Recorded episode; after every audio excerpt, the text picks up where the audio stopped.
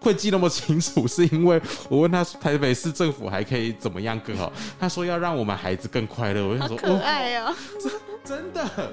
他回他回答到我们儿盟的中心，对，与孩子共创更美好的世界。对，然后我又问他说：“那台南市政府嘞？”然后他就说：“他就说台北的孩子跟台南的孩子都是一样需要快乐的。”然后想哇，起鸡皮疙瘩。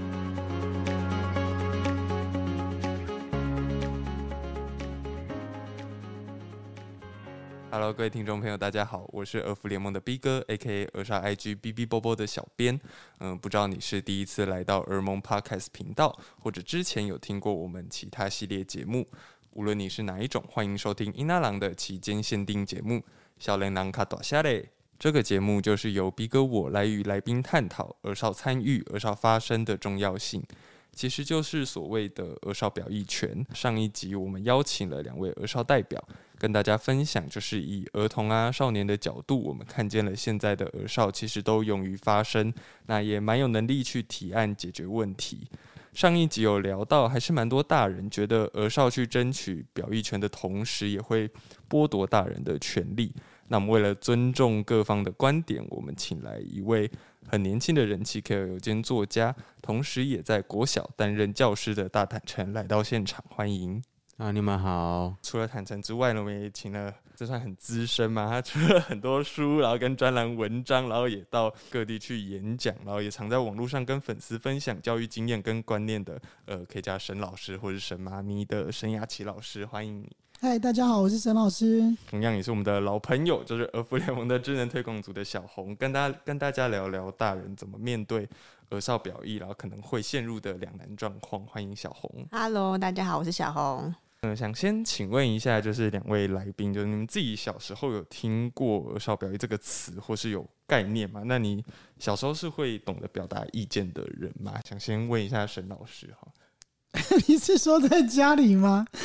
在家里，我爸爸是非常非常严肃的人，所以我们在他面前是连眉头都不敢皱的那种，觉得很害怕。对，对，不能不能随便乱说话的。对，啊、嗯，我的话，因为小时候是过动儿的关系，所以讲话通常都会换来闭嘴。可是，就是国小那时候，好像刚有那种儿童自治学生会长。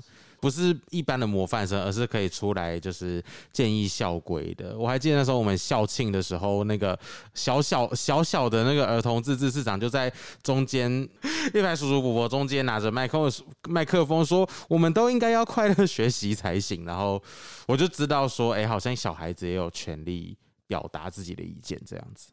从就是教师的角度看来，就是你们现在当老师，你们有觉得儿少表意权对孩子是重要的吗？哦，我觉得是蛮重要的，因为如果从表面来看，说小孩子如果不讲，你就不会被吵。其实如果小孩子讲的话，你你会接收到一些不那么重要的资讯，可能他的宝可梦进阶了第几级。但是如果他什么都不讲的话，你会不知道他被欺负，不知道他需要什么帮忙。儿少表意还是需要有那个管道，才知道哪里可以帮孩子。可以了解。那沈老师呢？你怎么看？我之前有遇过一个学生，那他到可能已经开学两个月了，然后他已经坐在黑靠近黑板的呃，可能第二个还第三个位置了。对，然后我发现，哎，上课的时候他好像都不太抄笔记，是下课的时候才跟人家借来抄。我后来问他，才发现他根本看不到黑板。我说，哎，你你看不到黑板，你怎么不说？他可能也不知道那个叫看不到还是怎么样，你所以。就是一直习惯看不到。我说：“那你回去跟阿嬷讲说要配眼镜。”他说：“阿嬷说不能配，因为一戴上去以后就再也拿不下来了。”所以这个小孩就是所有的事情都是阿嬷说，阿嬷说要穿外套他就穿，阿嬷没有说他就不穿，就变他所有的意见啊、需求啊都已经没有声音了。他们不懂得表达自己的意见。讲出自己的需求，甚至被欺负了，他也也没办法说出来。这样，我觉得这个是蛮危险的一件事，就是他不懂得求救，这样让小孩习惯可以表达，找到适合的方式表达，我觉得很重要。和两位老师都觉得，就让孩子表达意见是很重要的。我知道你们都是教可能比较国小的孩子，他们可能比较不懂得分寸，就所谓你们有没有面对到就是烦人啊？或者是不断表达意见的孩子，那有没有会让你很崩溃的时候？那先请坦诚好了。我们班就是有一个意见很多的小孩，上课就是很喜欢插嘴。然后又有点皮，可是他不会到说那一种不去外堂课，然后或者是你叫他做什么，他就死赖着不从的那一种。对，然后结果有一次他是就是。死皮赖脸，就是绝对不要去英文教室，然后就是一直抓着自己椅子，然后不想去，不想去，不想去。然后那时候我就问他说：“那你要去吗？”他就说不要。然后他就说：“我说那你要试试看吗？”他就说不要。我讲什么他都不要啊。我问他说要喝冰水，要喝温水，我就问到最后就随便问：“那你要喝冰水吗？” 然后他就很死心里面说不要。结果到最后，他就是不要了好久，在那边拗拗之后，他就是我已经就是快要打电话叫他妈妈把他抓回家了。可是我才问他说，就是我就说你，如果你有想讲的事情，因为我已经不知道要跟他讲什么，我就说如果你有想讲的事情，你跟我说。然后他就说没有，然后我就想说好。然后过了两分钟后，他就慢吞吞的走过来说：“老师，我有心事想要讲。”其实那时候我印象很深刻，就是我那已经就是崩溃到内心已经小剧场，说赶快叫他妈妈把他抓回去。可是后来才发现说，哦，原来他背后是想要讲自己的心事。然后从此他就是虽然还是会插嘴啦，然后但是还是会就是变成一个会跟我讲心事的小孩。这样，都可能对这个小学生来讲，这算是他嗯表达意见的方式嘛，就是可以知道他他最后还是有表达他的意见，只是他们不知道要怎么样。快速的进入那个表达的状况。对，那也有一阵子，就是就是真的很让人崩溃的是，他会一直帮自己的位置做装置艺术。他会拿午餐的水果，有时候拿那个橘子在上面画脸，然后排一排，好像那个在演什么咒怨的那个邪阵一样，或者是拿小番茄那个当流苏在那边挂。我想说，好，你你如果你要装置艺术，那我们来装。我的素材，我就让他拿，结果他拿完之后，他把自己位置弄得跟那个什么孔雀一样。他发现那个不方便，他就去学会把桌子清得很干净了。从此再也没有什么橘子法阵啊、番茄流苏之类的。我觉得就是让他自己承担一下那个后果。看起来也是一个艺术家的小孩。沈老师，就是你在课堂上啊，有也有没有遇见就是这样的孩子？他可能表达了很多意见，甚至可能对你提出的教学内容有没有一些不满？那有没有一些实例是你可能参考孩子的意见，然后达成说无论孩子啊或小孩都开心上课的？其实我我印象最深刻的是一个雅思的小孩，那雅思的小孩比较会一直活在自己的世界里面，所以在一节课里面，他可能举手二三十次。那每一科科任老师都抱怨，他一直举手，然后这样子人家怎么上课？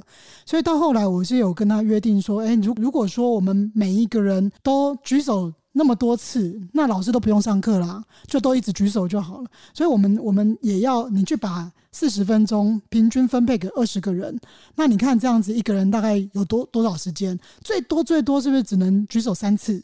你只能举手三次，就要去慎选你想要说的话。举手那么多次，十几二十次里面，有可能比较不是那么重要的，只是很想说话，然后举着手又不知道说什么。所以你现在要去想哦，你这三次很珍贵，你要讲什么？你要想清楚。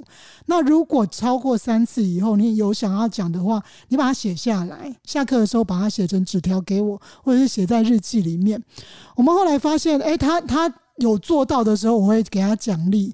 他这么喜欢举手，是因为家庭的因素，父母都不在身边，啊，阿嬷年纪很大，所以他没有人可以讲话，那又成绩又不是很好，又很娇小，所以很希望别人看见他。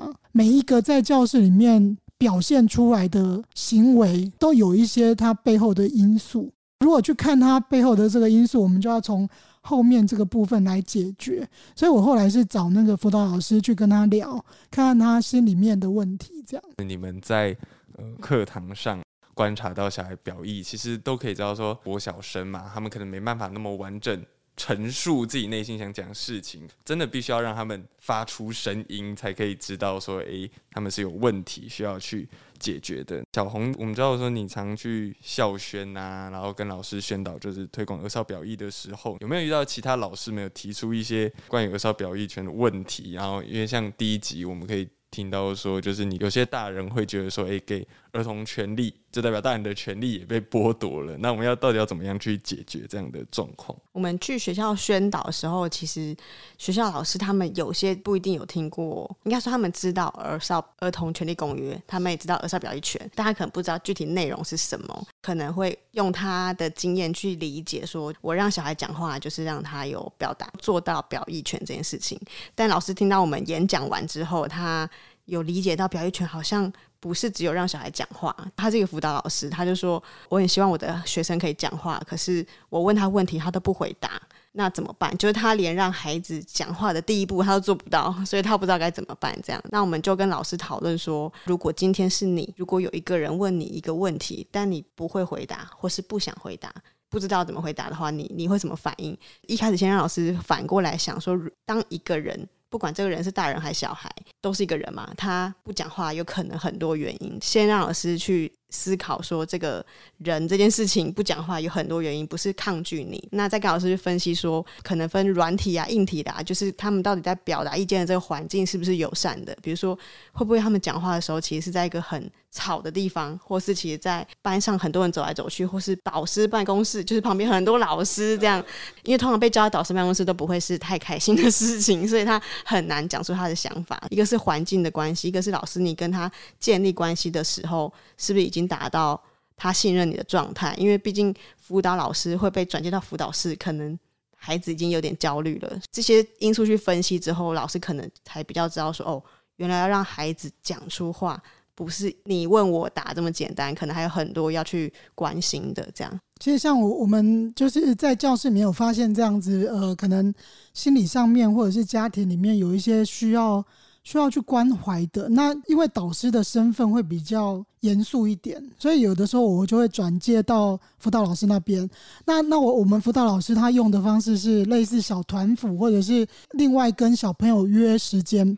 像我们上学期就有两个小孩，他是可能固定礼拜四的最后一节课阅读课的时候，他就去跟跟一个辅导老师去聊天，在那个小咨商室里面，他们可能就是呃玩玩桌游。然后一边玩桌游，一边做手作，一边聊天。我觉得这样的环境比较能够让孩子卸下心防。而而且不是一次两次，是每一个礼拜，可能到第五次、第六次，小孩子比较信任这个人的时候，他比较愿意把话讲出来。我觉得刚刚小红说的很好，就是呃，可能环境啊、硬体啊、软体啊，他信任这个人，然后这个环境是让他觉得很安全的，他才会愿意讲，而不是说你说啊、你说啊、你说啊，他根本说不出来。其实主要也还是要营造一个，就是让孩子他可以安心、放心，然后。表达自己意见的空间。那、啊、你们觉得说有这些表意空间的孩子啊，就不论他在上课中一直举手，又或者是下课中扒着老师不放讲心事，那这些孩子也会不会比较快乐呢？就想先问一下坦诚，因为从你可能这样 IG 的文章看得出来，你的教的孩子其实蛮快乐的，他们有时候快乐的很疯狂，对不对？对，所以他们也会突然说自己是一颗芭乐。或者下课倒在地上，假装自己是咸鱼，都会被我叫起来啦。或者是那个拿隔板，然后盖住自己的头，然后一群男生就是盖住自己的头，就说在干嘛？他们说他们是蛤蜊精，然后就这样说。我觉得就是在让他，就在他们对的时间讲，他们会快乐。因为其实一个我刚来到我那个班级的时候，里面就是很不受控，现在有时候也会就是发一点疯，可是。当时那一时候是我刚接的时候，他们因为以前的一些因素是完全可能没有班规的，然后上课也是自己讲自己的。一开始要把他们整顿成人类的样子，真的费了我一大番功夫。他们会想说，为什么以前那个午休都可以跑来跑去啊，叫来叫去啊，然后还可以在桌子上面甩头啊之类的，但。但我就跟他们说，就是你得安全，你必须要安全，然后我们必须要有有秩序嘛。我就是会让他们有基本的可能礼貌，还有基本人类的轮廓，一定的秩序啦，然后再让他们尽情表达。所以我觉得孩子要快乐的表达，应该在一个可能尊重人也不伤害自己的情况下。小孩子变成人的这个过程，你是怎么让他变成人的？就有没有实际的方法可以？其实也没有要让他们变得品学兼优，因为我连我自己也做不到。但是我觉得让他们变得像人，那为什么是像人？因为要有同理心跟尊重，还有相信自己可以完成某些事的那种决心或希望感吧。所以我让我们班小孩变成人的方式，其实就是。他们做一些超乎举动的规定的时候，我会用严厉的口气讲他们，但我不会对人，我是对事，我不会去讲个小孩子的成绩、外貌什么之类的。相对的，当他们做了一件很乖巧、很体贴的事情，我就是大力赞美。小孩子都很喜欢踩底线，也很会看颜色，但在这背后其实是蛮贴心的。在他们踩底线的时候，告诉他们，就是我的这条线 就在这里，就是不要给我乱碰。在他们就是懂得去包容体贴的时候，告诉他们说这是很棒的事情，把这些宝可梦变成人的。对对，就一开始会比较累，因为他们会一直踩，一直踩。之后就变得算蛮乖的了。对，想请问一下沈老师，就是刚刚有提到说您会跟孩子建立信赖关系。那假设今天也有一个新的老师进来，想请您跟新的老师分享一下，到底要怎么样跟孩子建立这个关系？我觉得首先就是整个班级的经营，整整个班级让他稳定了以后，小孩知道你有那个能力可以掌控这个环境，或者是可以让这个环境是友善的，那个信任感就会出来。再，我觉得一个很重要的就是要去观察孩子的变化。以前没有戴口罩啊，你可以很明显的看得出来小孩子今天的情绪。我我记得我有一次有遇到一个孩子，他来学校的时候是满脸都是哭斑，眼睛下方这个地方全部都是一点点红红的这样子。进教室的时候，我就发现他不太对劲。我只要发现孩子的表情不对的时候，我就会找来问。问他发生什么事情，后来才发现说他前一天自杀，把他叫过来以后才发现，哎，不只是脸上有哭斑，脖子上面也有一些勒痕啊什么的，发现说他有一些家庭的问题，那我就跟辅导老师一起进去，去他们家里面去帮他至少解决掉他想要自杀的这一个部分。当我们发现问题的时候，不是两手一摊说啊，我我我没办法，或者是既然是你家里的事情，那我们就也没办法干涉，让小孩子知道说他跟你求救是有用的。当他被同学霸凌，或者是他在家里面受到家暴，任何事情他都可以来找你，可以用你大人的角度跟资源去帮助他。他要有这样子的信任，他才会跟你说他的困难。我们学校的资源是足够的，因为像辅导老师啊这个部分，还有我们之前的校长对我们帮助孩子的举动是很支持的。那我们就可以尽力做，建立信赖感。是平常你对孩子他遇到小事的时候去处理一些问题的态度跟方法，让他可以信任。在这一个班级里面，我会觉得很重要的是基本的班级经营跟秩序，跟他要讲的可能有点重叠。这个环境非常非常吵闹、乱七八糟，老师没有办法掌控的时候，小孩怎么会信任你？你要有那个 handle 这一整个场的能力，以后小孩才会信任你，才会把他需要你的这个部分讲出来。表达意见的孩子会快乐，可是他其实对老师来说，他或许就是不是那么好教。就我们也听到很多老师或者是家长都会跟我们反映说，哦，见一个学生或是一个小孩，他表达意见，然后顶嘴，他就觉得说我这样子很难教小孩。我们应该要去权衡说，孩子好教跟把孩子教好应该是两回事，对不对？对，就是我觉得，呃，不管在哪里，都应该要有基本的规范。这个环境里面有想做的。有应该要做的，那我通常都会跟小小孩讲说，你应该要把自己该做的事情做完以后，才能去做想做的事。在这个环境里面，你可以说什么，不能说什么，其实很重要。你不能指责老师，问老师说啊，昨天做了什么？就是身份啊，或者是你该说的、不该说的，应该都都要有一个限制啦。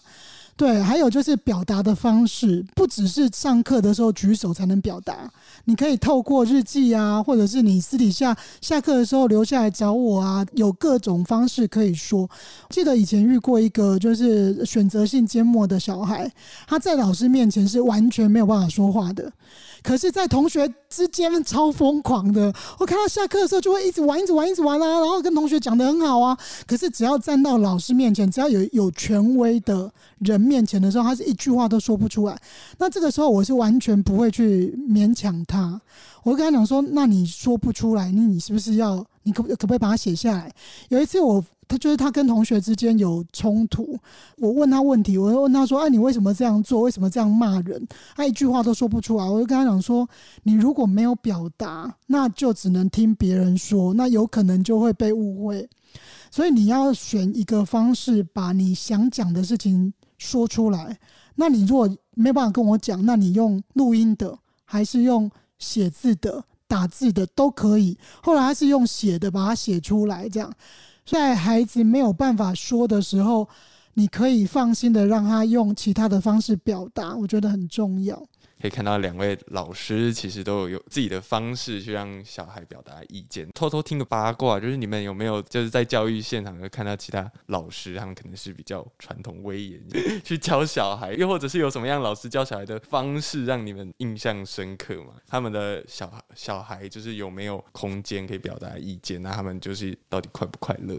我想讲一个，我之前在教学现场看过一个快要退休的老师，我跟他不是很熟，很多小孩就是会每次经过他的教室就会往里面看一下，因为那个老师的教室就是布置的很温馨、很漂亮，每个被他教过的小孩就说：“哦，那个老师人好好哦。”一直在想说，那一位快要退休的老师到底有什么魔力，在年轻老师之间都射出来说不要去接近快退休的老师，因为你会被看透，因为你的愚笨会被看透。我就想说，不行，不能让我自己被发现是个笨蛋这样。可是直到最后，那个老师他有一次就是帮了我们班的小孩，就是我不小心我们班小孩在玩球的时候，那个球不小心弄到那个树了，我就有点害怕。我们我们其他学校比较资深的老师看到会。骂我，结果我去捞球的时候，那个退休老师就就看到我，把我吓坏了，他就 他就对我比了一个就是这个就就啊就没关系，我知道他的动作，然后他就跟我说没关系，我年轻的时候也这样。然后，可是我后来还是也很害怕他，我就想说：天哪，做坏事都被他看到了，果然是年年长的老师的功力。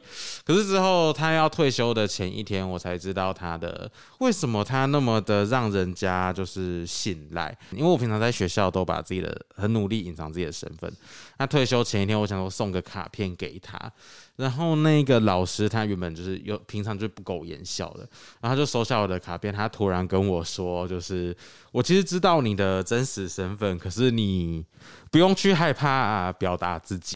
听了我本来没什么要哭了，我本来想说啊送个送个卡片，然后我就 掉眼泪了。那一件事情之后，我才发现说哦，原来不管是年轻老师还是比较年长的老师，只要他去愿意去听别人的意见，让人家可以表达，那他就是一个值得信赖的老师。所以就觉得说，哦，原来难怪我们班小孩那么想去，我现在也小，也想去。对对对，这样。在这里有打破一些框架，哎，对于 退休老师的框架。对，然后也才知道说，就是要学着去，可能去同理别人，就是人家那个退休老师都。那么厉害还同理我，那我我有什么不好同理别人的呢？刚刚提到就是快要退休的 老师，那那在讲我吗？不是也不是，那那沈沈老师退休了。对，那刚刚有跟沈老师聊天，就沈老师有提到说，我们来稍微举一点反例好了，就是你有提到说有一个年轻的老师，然后他对儿少表演这件事，就是真的是完全开放、尊重孩子。像我们这种就是可能比较资深，教二十几年的老师，成长环境跟现在可能刚出来当老师的老师，年轻老师，可能成长环境很不一样，所以观念跟带小孩的方式也都不一样。像我们以前可能是都是从小在很威严的状态底下。长大的，在教室里面讲话，那个板擦啊、粉笔啊是会飞过来的那种的。这样，可是现在的年轻老师可能呃有在国小、国中求学的过程中是很受尊重的。我们是有遇过那种比较年轻的老师，是完全尊重孩子的行为。譬如说，他们班的小孩可以跳到柜子上。可以坐在黑板前面的那个板擦钩上面，可以站在栏杆上面，可以在教室里面玩打火机。我会比较担心的是，这些都非常非常的危险。那那个老师的想法就是，我只要在旁边看着就没事。但是有很多东东西，就是小孩会习惯。当你在的时候，他可以做；那你不在的时候，他可不可以做？在一个环境里面，最基本的规矩规则应该要有。最基本的当然就是安全了。安全了以后，你才可以去做一些让孩子发挥的一些行为。不安全的话，你做什么都是很危险的事情。那你刚刚讲到的，就是在教室里面遇到你说那个反例嘛，就是可能不太让小孩子发表意见的。我之前带过一个班，就是他们对于去上自然课非常非常反弹。那我就问他们说：“哎，奇怪，自然课哎，不是都可以玩，都就是可以做很多的实验啊，看很多的可能动物啊什么的，为什么你们不喜欢？”他就说：“那个老师非常非常严格，每次进教室他就开始安静安静，就是一直拍桌子啊，一直叫他们安静这样。”我说，为什么他需要这样呢？因为在教室里面你们很乖很安静啊，他怎么会到那边就变成这样？他说不知道哎、就到那里就很想讲话，因为那个老师就是会一直讲他想讲的，而且讲得非常非常快，可能就小孩子比较听不懂，听不懂，然后老师又继续讲他的，老师讲他们的，小孩讲他们的，所以老师就觉得，哎，你们都没有在听我讲话，所以通通闭嘴这样子。那后来我就跟他们讲，当你们这样吵闹的时候，老师根本没办法好好上课啊，所以你们是不是应该要先尊重老师，然后老师才能够改变他对你们的方式。那我也去跟老师讲，就是小孩其实他们只要信任你的时候，他们在这个环境里面会有基本的规则。心结解开了以后，小孩后来就跟我讲说：“哎，老师，我发现他好像还蛮厉害的耶，他懂那个老师懂的事情还蛮多的。”我说：“对啊，你们互相尊重以后，你就可以看到对方的优点。”而不是就是互相去牵制或者是限制这样子，觉得班级经营蛮重要的，让一个班级稳定了以后，你才可以去做教育的事情。刚刚我们谈到教育，然后都是校园的教育，就是两位身为老师，那回到家庭中，就是我们来谈一下，可能因为你们会面对到家长嘛，家长应该比小孩头痛很多吧。对，就是当了妈妈以后才发现啊，当妈妈真的很不容易啊。学校里面我会非常的同理家长他们遇到的困境，有很多人会觉得说，这个家长怎么都不教啊，小孩怎么教成这样？其实有的时候真的不是不教，哎，教了，可是小孩就是这样啊，他不会一直成为你想要的那个样子。对，就像说我们我们家的两个儿子是非常非常叛逆的，像现在一个一个要升大一，一个要升大二。我们刚开始的时候，在他们小时候也是非常专制的，就是希望说，哎，不可以惹祸啊，要要读书啊，要做什么做什么。可是随着小孩的年纪越来越大的时候，你会发现，甚至在青春期的时候，你讲什么他就不想要做什么。所以我们后来就换了一个方式，像最近我们家老二他要去填志愿，他是高职嘛，高职要大概在七月底的时候要填志愿，那我们就问他说，你想要读哪个学校？他就讲了很多很多，他说我的分数就大概在哪里呀，所以可以上的他上的学校有哪几个这样？那我们家爸爸就问他说，诶，那你知道你这些科系要读的是什么吗？他说不知道啊，反正就是。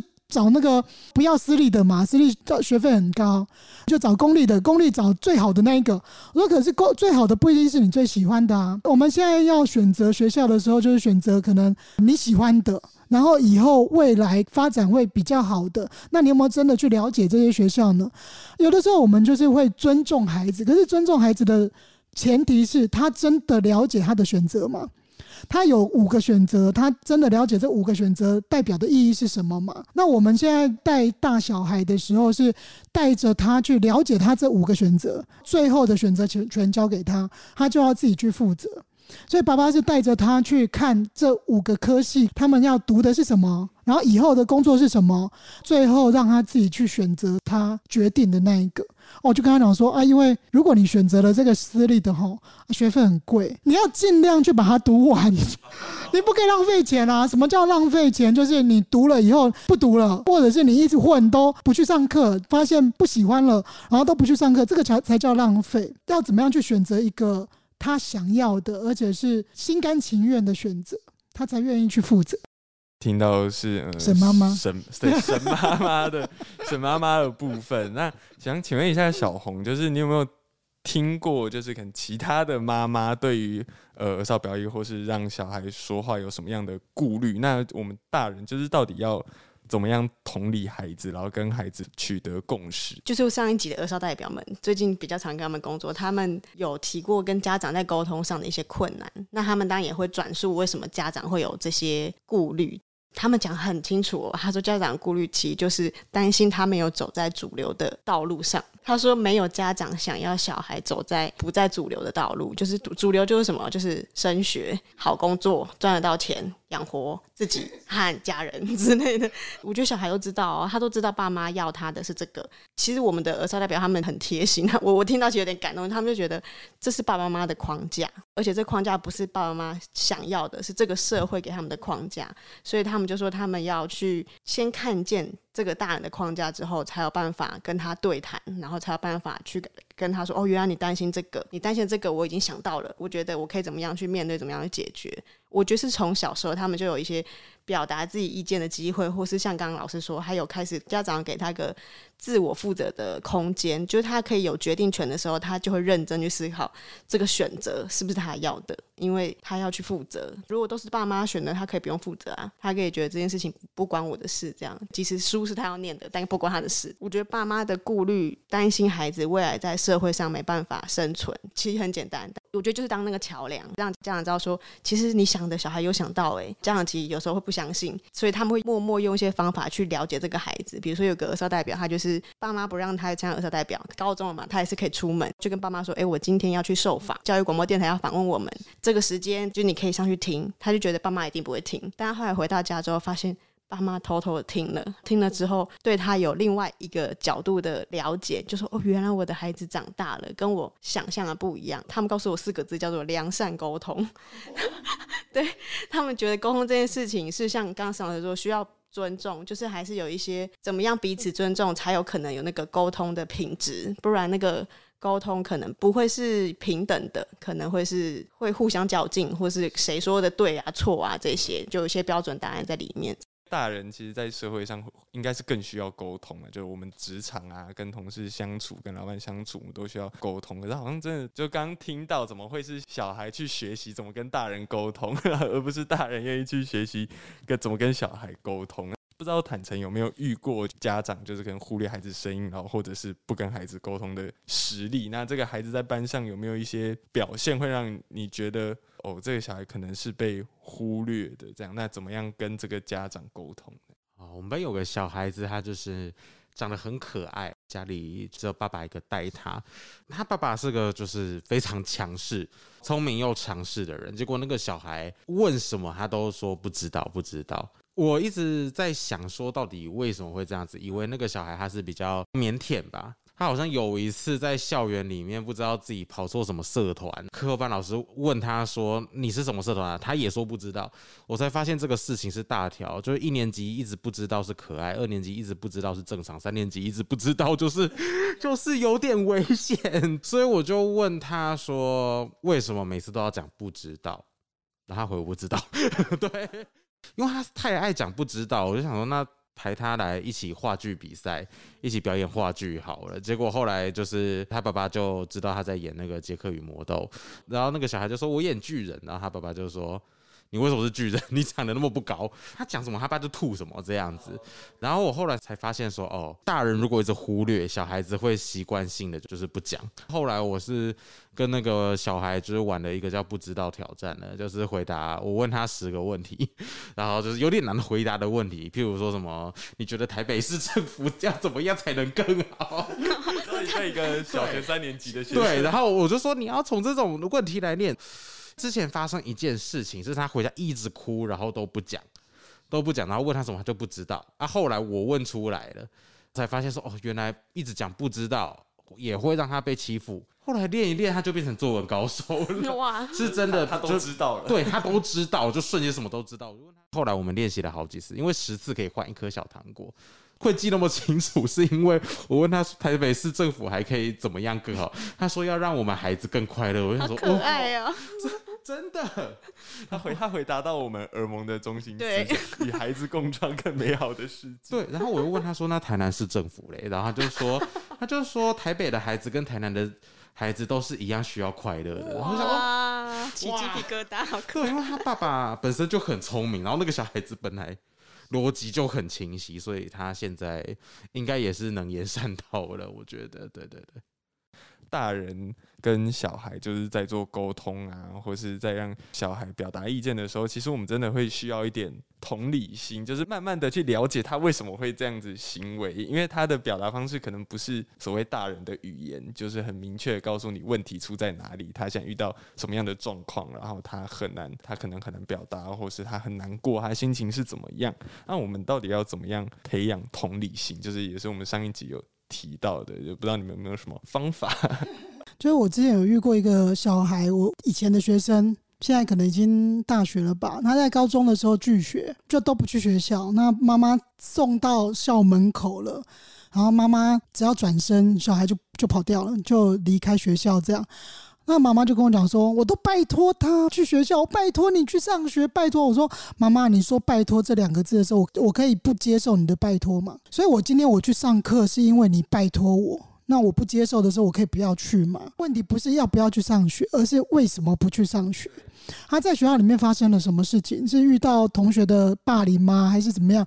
因为他国小的时候成绩非常的好，可是上上了高中，不知道为什么就是成绩不好了。这个小孩可能比较不能接受自己的成绩不好。那成绩不好的原因是什么呢？我觉得有的时候就是你不能去只有看到。小孩不去上学的这个行为，而是要去了解他不去上学的原因。像我们家儿子在高中的时候，高一的时候休学，因为可能学校的同学霸凌啊，然后老师不友善啊什么的。那我那时候有问他说：“好，那如果你决定不去上学了，休学，那之后你要做什么呢？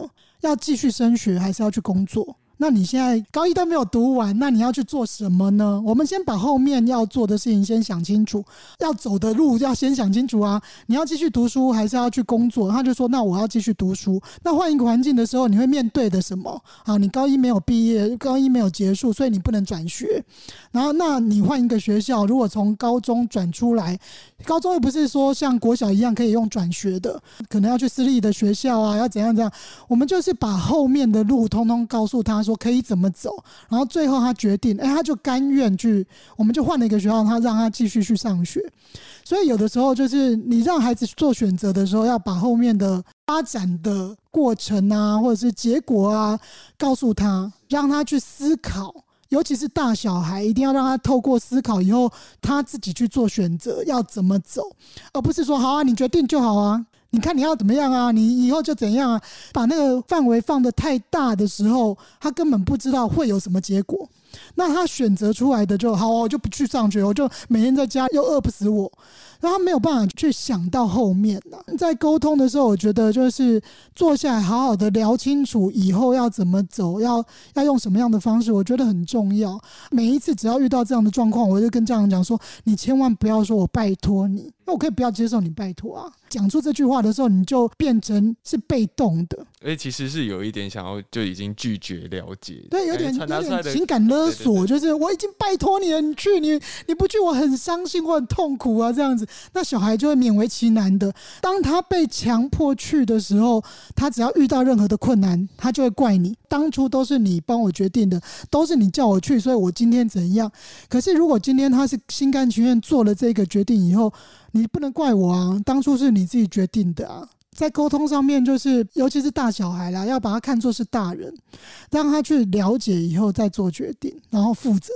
坦诚呢，就是你觉得我们要，或者是你遇到的那些。直升机家长要要怎么教他们？就是同理心是很重要的。中年级可能家长还干涉很多。对，我在沈老师面前谈教育，我觉得这样，我真的就是工读生，我是工读生，然后沈老师，然后沈老师可能才是老师，快退休的那个老老师。我比较像工读生，工读生本人想说就是。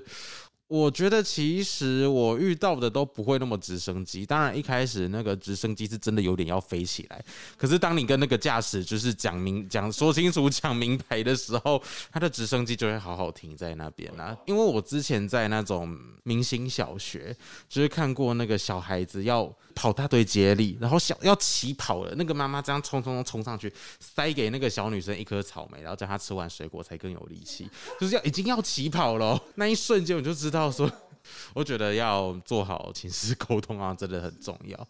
就先让他们知道说你是为孩子好，也让他们知道说你了解他们也是爱孩子的，会比较和平了。对，就有的时候那个直升机父母也是我们养成的，像在班级经营上面，你如果很多很多事情都要家长去做，那他就觉得这都是我的责任。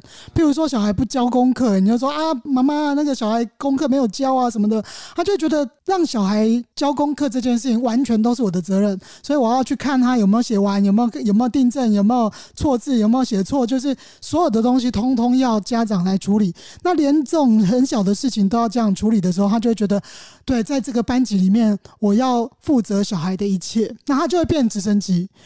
有可能是因为我是高年级啦，所以我都会第一次跟家长座谈的时候，我都会跟他说，请你把作业交给我。你回到家以后，请你看看有没有写就好，有写就签名。就算是没有写，已经到晚上九点十点，你才刚下班，请你也交给我，隔天让他带着空白的来找我都没关系，我会处理。就是有很多东西，我们把它厘清。该家长负责的安全啊、健康啊，或者是有来上学啊、有有带便当盒啊什么的这些事情，家长帮忙，在家里可以帮忙的事情帮忙，而在学校里面老师可以做的事情，那你就通通交给我。所以小孩没有交功课，我不太会去跟家长说，因为在学校里面我就会把它解决掉。可能找一些时间，可能吃完饭的时间，或者是午休的时间，大家在玩桌游的时间，他就要来把他的。该做的事情做完，透过让孩子完成作业这件事情，我们也可以看到为什么他不写作业，是不会吗？还是家里没有那个环境呢？其实有很多很多的因素也可以发现。可是如果说这种大小事情通通丢给家长啊，就变成直升机啦，就是你养成的嘛。除非小孩让人家受伤了，不然我通常不太会去找家长。我就跟他家长讲说，你就负责签名，看到有写好签名，没写不要签，就就这样子。嗯，感觉很伙伴关系，共同一起去照顾这个孩子。你觉得？这些大人要怎么培养同理心，然后才可以跟小孩好好沟通？我觉得同理心这件事情，因为社工一直都在我们在那个训练里面都在训练同理心。最简单的同理心，其实就是我们每次去小学会跟老师讨论，或是跟家长谈的时候，因为他们其实大人对小孩很难展现同理心，是因为他对这个眼前这个孩子有期待，有一个期待的样子，他希望他变成这个样子，所以他没有办法真的站到他旁边，从他的角度来看这个世界。我觉得。大人看小孩的要有同理心的时候，其实真的就是要想办法先放下那些期待。比如说，你就想让他交完功课，你就要想让他填那个科系。你先想想看，如果像我觉得陈老师很棒，他刚刚就是让他的孩子先想好后面的路。我觉得孩子如果有充足的资讯，他们其实是可以决定事情的。但是前提是他有充足的资讯，他有充足资讯之后，其实他也感觉到安全。这个安全感其实也是同理心的一部分，因为他可能只知道事情的百分之十，你就要叫他做决定。那对来讲，其实是很不安全的。你妈妈，你没有跟我站在一起嘛？或老师也没有跟我站在一起嘛？我知道百分之十，可是我要做百分之百的决定。觉得那个同理心，其实是你要站在他的角度，知道说他现在得到这样的资讯还不够，我要告诉他更多。刚刚私下聊天有听到他们用很多自己的语言，就是用跟孩子相同语言去跟他讲话，比如说宝可梦啊，或者他们喜欢听的音乐啊，其实然后或是用桌游，因为刚刚说有些。玩游戏的过程，他们就很容易讲一些这些心事，所以我觉得同理这件事情，就是站在他的角度去看这个世界，有时候可能真的是具体的蹲下来，或是具体的就旁边的观察，都是一些方法。节目的最后，我们就会谈谈，因为今天的来宾是身处在教育的体制，或是身为教师，教育制度方面，就是要怎么样让儿少表意可以更普及化，或者是让大众可以接受？不知道你们有没有什么想法？当然，现在的规章制度里面还是有限的。我觉得就是在有限的情况下，让孩子尽情的表达，随时随地中让他们记得是自己有话是可以说的，让他们记得这件事情。那之后他们就会一直把这件事放在心中。我发现现在拒绝的小孩好像蛮多的吼，因为我常常会收到有一些粉丝他们会来问我说：“哎，我的小孩不去上学怎么办呢？呃，都一直在玩手游啊，都不出门啊什么的，这样我都会问家长说：你高中的时候在想什么？”像我高中的时候，我非常我我心里其实是蛮叛逆的，虽然表面上是还蛮乖巧的，但是心里是很叛逆。我一直觉得，为什么要读书呢？为什么要读这些东西？什么什么铁路？什么上海到哪里哪里？我我干嘛去记这个呢？我没有要去，我没有要搭这个铁路，我为什么要去记这个呢？我所以，我非常非常拒绝去背这些东西。我会跟家长讲说：“你去想想看，你高中的时候你在想什么？那你有没有曾经怀疑过？现在这些小孩只是把他的怀疑讲出来。”做出来，我们以前是被压抑，你即使不认同或者是不接受，你还是得要去做，好像唯一的一条路就是读书。可是现在的小孩，他们比较习惯把他的感受讲出来而已，他其实想法跟我们当时是一样的。为什么要读这些东西呢？所以我们家那时候就学，他有一部分的原因就是，我为什么要读这些东西呢？用不到啊。拜拜。后来我们选择高职，就是跟生活上面可能比较有接触，就是。他学习的东西是比较实作型的，他就比较能够接受这样。所以，我们回想当年在高中的时候，在国中的时候，我们自己是什么样子，就看小孩现在的样子，其实好像没有差别太多。把自己的身份啊、年纪降低到跟孩子一样的时候，可能比较能够去同理孩子吧。对，我们听到一个很好的方法，就是其实我们不能只能要求小孩用。大人的语言，或是理解大人的想法，然后去跟大人沟通。其实大人也应该要就让自己回到小时候这样。那最后小红有没有就是说，就是关于儿少表意普及化，就是从教育制度方面，就是你进校园，你进校园宣导上面，你觉得到底有没有需要加强？还是我每一次去，其实有时候会感觉。我觉得老师其实是他们有点没有被同理的经验，他们其实不知道怎么同理别人，没有办法同理孩子，可能也很难同理家长。因为我觉得现在的老师也真的很难当，当然父母更难当。但是我觉得现在的老师他们在学校。虽然学生变少，因为我以前有个迷思，就是我觉得学生变少，说实话，老师应该变比较轻松啊。我真有这个迷思，可是我去校宣这段时间，我就才发现没有，他们其实二十几个学生，可是他要顾二十几个家庭的感觉。教育制度要有同理这个氛围的话，可能是老师要先被同理，这样。所以我觉得刚刚两位老师很厉害，他们在这么辛苦的环境，然后他们有这个同理的能力。所以我觉得，就未来可以多访谈他们，怎么在这个环境里面有同理的能力。我们以后会多邀约这样。非常谢谢，就是今天来宾跟小红的分享。那除了儿少怎么表达之外，我们今天也学会如何倾听喽。就是各位同理心需要加强的大人们啊，没有开玩笑，其实无。无论大人小孩啊，学会尊重彼此就是很重要的课题。呃，不知道两位来宾就是接下来有没有什么规划，就是可以跟听众稍微预告一下。我应该是在七月底会出书吧，就要到啦。对，但是但是在到第五本书了，所以感觉好像没有紧张的感觉这样子。我今年会出第二本书。还在赶稿中，辛苦你了。对对对对对，对啊，就是也知道说你可能为了赶稿，好像原本很红的 IG 什么，目前是没有。哦，对，目前就是弄隐藏，因为就是要先 认真的写，因为没有才华就得没没没才华就得先沉潜一下，就是认真写一下这样子。期待你重启 IG 的那一天，就是 B 哥，我自己非常喜欢看你的 IG，发 你的直播。对，对，对，哇，谢谢。对，就是希望这集播出的时候，可能坦诚的 IG 已经开了，然后就大家也可以去他的 IG 上面看，就是他发一些很搞笑的文章。那我们今天节目到此结束喽。如果你有其他不同想法，欢迎留言告诉我们。如果你对儿少表意这个议题有兴趣，欢迎你收听《笑脸兰卡大声咧》其他单元节目。如果你正值青春年华，可以去一四二零赫兹儿少发声平台注册提案，也别忘了儿少 IG BB 伯伯的追踪按钮，给他按下去。哎，B 哥我会很感谢你的。如果想知道儿盟其他议题、服务故事，欢迎订阅英阿郎，给我们支持跟鼓励。我们下次见喽，拜拜。拜拜。